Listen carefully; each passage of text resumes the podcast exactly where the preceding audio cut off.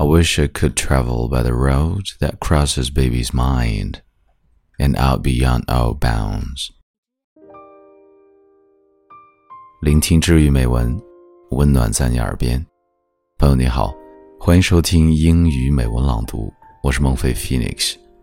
今天要和你分享的是泰戈尔的作品《Baby's World》，孩子的世界。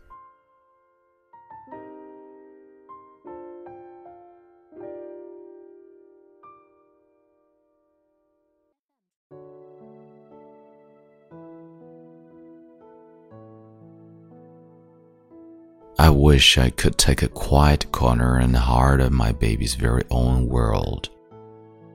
I know it has stars that talk to him, and a sky that stoops down to his face to amuse him with its silly clouds and rainbows. Those who make believe to be dumb and look as if they never could move come creeping to his window with their stories and with trees crowded with bright toys.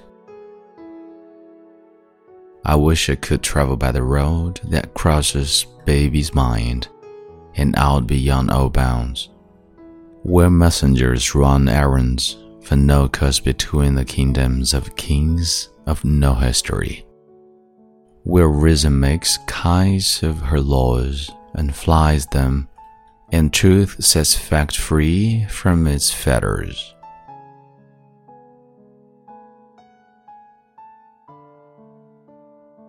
This is Mofei Phoenix. Time to say goodbye and see you next time.